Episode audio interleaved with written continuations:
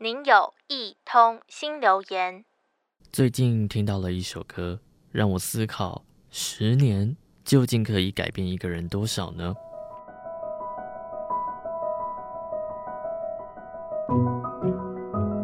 回忆起来，十年前的我还是位国中生，眼前的课本讲义是我当时该用功的方向。不过，我总会呢喃自语。究竟读了这些知识能做什么呢？想象未来的轮廓，连个影子都没有。直到有一首歌的出现，让我至少对未来有了想象，还有憧憬。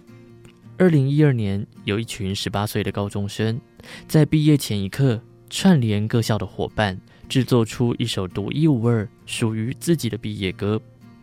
一首名为《风筝》的 MV 上传到了网络。瞬间成为校园里的热门话题，更在台湾引起了一阵毕业歌风潮，成为了许多学弟妹的目标。这首歌同时也激励着我，要无所畏惧，勇敢追梦，也对着未来鼓励喊话，一定要成为更好的自己哦。关于追梦的热情，这让我想起了另一则故事。几年前，有位从小就视觉障碍。家境又贫困的人，他成功考上了大学，更实现了自己的梦想。他叫做刘玉琛，从小玉琛就在资源匮乏的环境中长大，但是他从不轻言放弃。加上视觉障碍，让他比别人下了更多的功夫。玉琛说：“人生就像玩游戏一样，有简单，还有困难模式。”更勉励自己在困难模式下茁壮。最后一定会获得的比别人更多。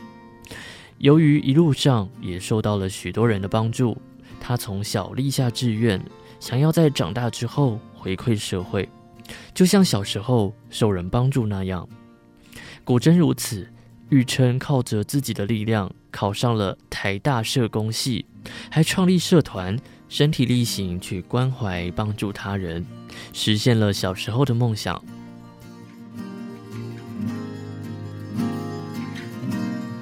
时间在走，但热情不灭。